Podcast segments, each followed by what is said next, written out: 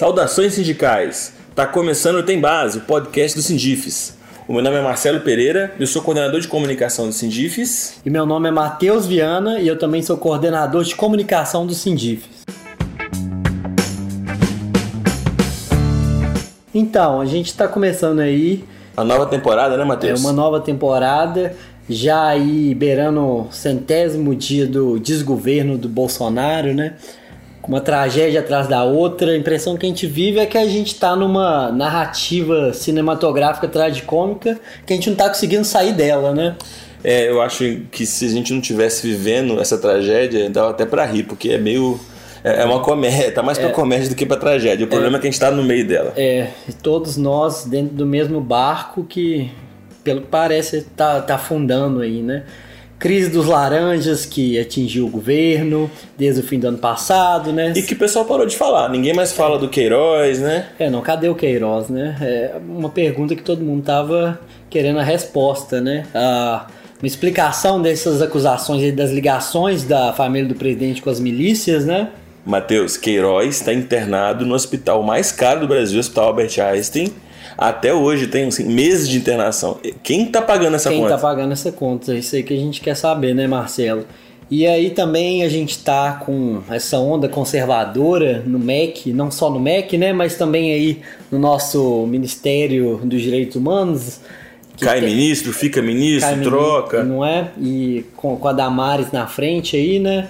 É, também com uma é, onda ideológica presente na direção do Itamaraty, com uma submissão descarada né, aos interesses imperialistas norte-americanos.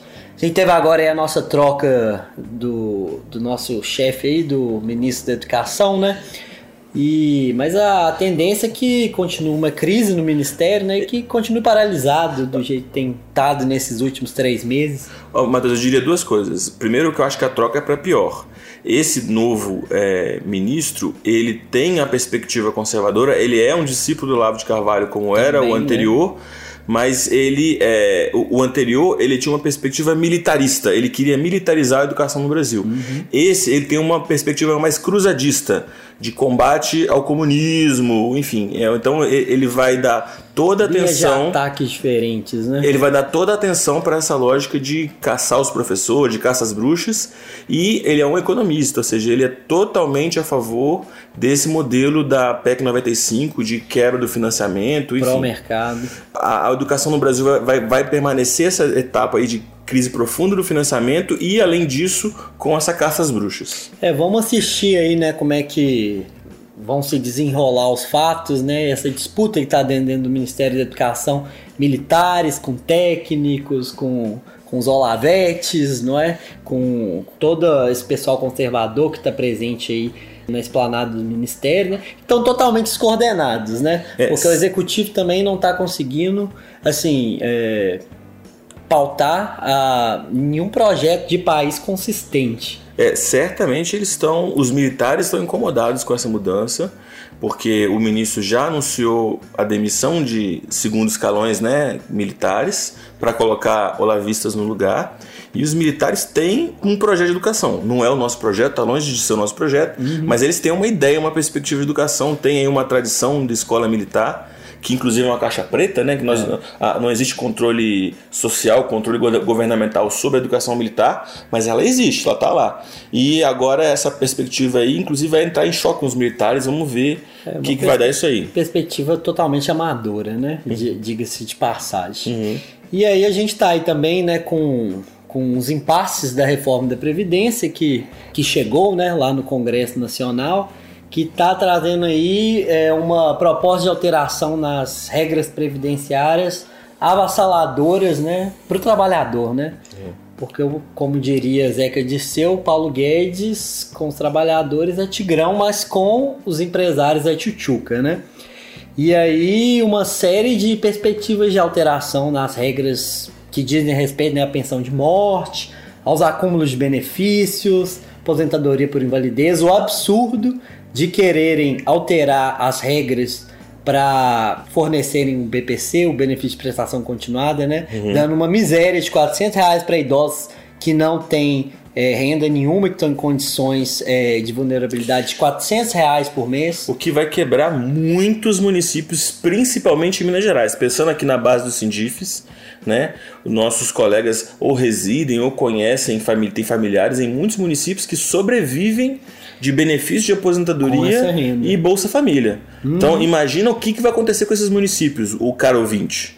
É, não, assim, é, vai ser, é, é uma proposta que, se consolidada, vai destabilizar não só, assim, é, a, a dignidade na vida das pessoas, mas também, assim, toda a dinâmica econômica dos pequenos municípios. Da República e, e, e, do país como um todo, é. certamente. Tem uma outra coisa que eu acho que é a pior da, da, da do pacote da Previdência, que é a quebra do regime de é, é, solidariedade geracional, digamos assim. Verdade, instituição porque, do regime de capitalização. É, porque hoje é, o regime do INSS e o regime né, é, especial nosso dos servidores públicos federais, os trabalhadores da ativa financiam a aposentadoria de quem está aposentado. Né? Então, ou seja, é, é, nós que estamos trabalhando hoje estamos pagando dos aposentados, porque nós sabemos que quando a gente aposentar vai ter gente da ativa. Então é um, é um regime de solidariedade, né? É, o, o Guedes ele quer romper com esse modelo, ele quer que cada um guarde o que conseguir guardar vai ser o que ele vai ter para a aposentadoria. Isso, terceirizando, né? Aposentadoria para o mercado, entregando tá abrindo um mercado gigantesco, sim, né? né? Tá. Dando de mão beijada para pro, os empresários é, gerirem todos os recursos da Previdência, instituindo o sistema de capitalização uhum. é, da Previdência, que se mostrou completamente fracassado no Chile, né? Nível é, de. Onde ele ajudou lá no, nos tempos ditatoriais do Pinochet é, a instituir o mesmo regime, né? É, o Chile que tem um, um, nível recorde de suicídio de idosos. De idosos porque simplesmente estão aposentando com valores é, de aposentadoria miseráveis. E acaba se tornando um peso para as famílias, né? Isso. E isso vai gerando ruptura do tecido familiar, vai gerando é, depressão, e aí isso vai acarretando nessas tragédias que, que qualquer pessoa que mora no Chile conhece muito bem. Sim, e assim, é, gera um, um, uma outra batata quente para o Estado, porque hoje o Chile está tendo que fazer reposição uhum. a esses valores que estão assim incompatíveis com uma qualidade de vida digna, né, para os aposentados. É, Matheus, mas felizmente esse governo é muito ruim de serviço e eles não têm a menor capacidade de articular com o Congresso Nacional. Então Graças você vê, então você vê que o Rodrigo Maia, é, para nossa sorte, você vê que o Rodrigo Maia é o presidente da Câmara, ele tem todo o interesse, já declarou várias vezes que ele, ele acha positiva essa reforma, mas ele se sentiu abandonado pelo governo recentemente declarou que ele não vai mexer mais com isso, não articular nada. Sim. E eu acho que assim, Marcelo, a, a, o nosso papel enquanto oposição, enquanto classe trabalhadora, enquanto cidadãos que, que vão ser atingidos por essa proposta bárbara, é intensificar a oposição o máximo possível. A gente teve aí é, os protestos do dia 22 de março, né, rumo à greve geral, do dia 7 agora aí, fez um ano, né, que o Lula estava na prisão, é, protestando contra essas é, arbitrariedades que, que houveram contra esse presidente, também é, mostrando que a população não está disposta é, a pagar é, essa conta, né? Então acho assim é importante a gente intensificar é, a pressão popular, participar dos atos e, e, fortalecer as nossas entidades, né? Nós estamos vivendo esse momento de forte ataque. O governo é, editou uma medida provisória que está sendo discutida aí na, na justiça que proíbe o desconto em folha da contribuição sindical, que é um duro golpe para nós, para todos os sindicatos do serviço público, porque era, era uma, uma maneira fácil e, e garantida de, de, de, coletar a, a contribuição sindical. E então nós a categoria precisa mostrar que ela resiste e está junto, e isso significa inclusive entrar para o sindicato, né, Matheus? Tem muita gente ainda que, apesar de participar das nossas atividades, das nossas assembleias e nas nossas mobilizações, ainda não sindicalizou tá, tá meio inerte, né? E aí, nesse, nesse sentido, eu acho que é, é interessante que a, a, categoria, os trabalhadores é, da UFMG, do Cefet, do IFMG, participem né, da, da nossa campanha de sindicalização, que é, dia 10 agora a gente teve o lançamento dela, né? É, no com, campus Pampulha, da UFMG. Justamente com o debate sobre a reforma da Previdência. Com o debate sobre a reforma da Previdência, tirando dúvidas, dando a possibilidade da categoria esclarecer como que vai ser trágico o impacto que uma eventual aprovação dessa proposta vai ter para a gente.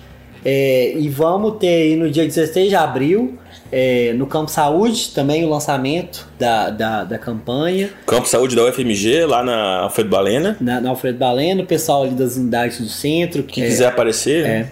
É, no Cefet, né, dia 23 de abril, no IFMG, dia 25 de abril, e na UFVJM, dia 27. É, a gente inclusive recomenda que as pessoas acompanhem no site, que todo o calendário da, do lançamento da campanha nas unidades vai estar no site. Tá lá com as informações detalhadas. E que as pessoas aderam à campanha, vamos sindicalizar. É, nós, inclusive, preparamos uns brindes especiais para os novos sindicalizados. É, e também é importante para o pessoal que já é sindicalizado também fazer o recadastramento, né? Atualizar os dados. Atualizar os dados, porque a gente, infelizmente, estamos sofrendo várias ofensivas aí por parte desse desgoverno que quer a todo custo assim, desmobilizar a nossa luta e nos deixar vulneráveis. A gente não pode deixar isso acontecer. É. Matheus, dê um apanhado geral do que está acontecendo, meio que para anunciar que o Tem Base está de volta. Nós estamos aí estamos com a nova temporada. Com a nova temporada desse ano, de 2019, que promete muitas aventuras e emoções. É. Também para convocar a categoria a estar tá unida e no combate, não é? E se você quiser entrar em contato com a gente, acompanhar as nossas novidades, a gente está no Facebook e no Twitter, tá ok? No Facebook o endereço é facebook.com barra tem base podcast no Twitter, Matheus, nós somos o arroba tem underline base. Isso aí, Marcelo. E tem também o nosso e-mail que é tem base, tudo junto, arroba sindifes.org.br. Ajuda a gente a fazer chegar a todos os técnicos administrativos que existe essa forma nova de comunicação do sindifes com a sua base. No mais, fica com um beijo no seu coração e até a próxima.